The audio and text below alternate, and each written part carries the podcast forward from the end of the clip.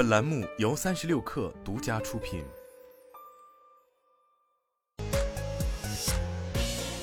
网络新商业领域全天最热消息，欢迎收听快讯不联播，我是金盛。三十六氪获悉，据国家发展改革委消息，从十二月十九号二十四时起，国内汽油、柴油每吨分别下调四百一十五元和四百元，这也是国内成品油价格连续第六次下调。TikTok 电商为2024年定下了500亿美金的 GMV 目标，对照今年200亿美金的目标数字，目标翻了一倍多。据了解，目前 TikTok 电商东南亚 GMV 已经超过130亿美金，其中印尼突破40亿美金，泰国市场35亿美金左右。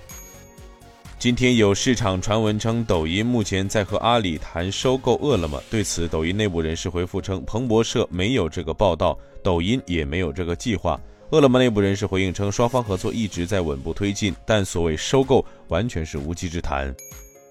台积电宣布，该公司董事长刘德音已决定不寻求台积电下一届董事提名，并将于二零二四年年度股东大会后退休。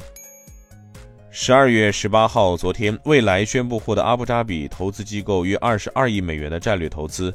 有报道称，未来创始人、董事长、CEO 李斌不再是大股东。对此，李斌回应称，这些媒体功课没做好。第一，上市时自己将五千万股转给用户信托，现在股权表里没有减掉，也就是说自己早就不是经济意义上的第一大股东。第二，因为有超级投票权，自己的投票权仍然保持最多，在股东投票层面的变化很小。根据 Financial Times 报道，联合利华将向私募股权机构 Yellowwood Partners 出售旗下 Elida Beauty 业务。该业务涵盖 Q-Tips、Timotei、Impulse、庞氏 Ponds 在内的二十多个非核心个护美妆品牌，具体交易金额未披露。该交易预计将于明年年中完成。特斯拉已经通知其内华达州斯帕克斯电池厂的工人，从二零二四年一月初开始，一些固定工资的小时工的工资将增加百分之十左右。以上就是今天的全部内容，咱们明天见。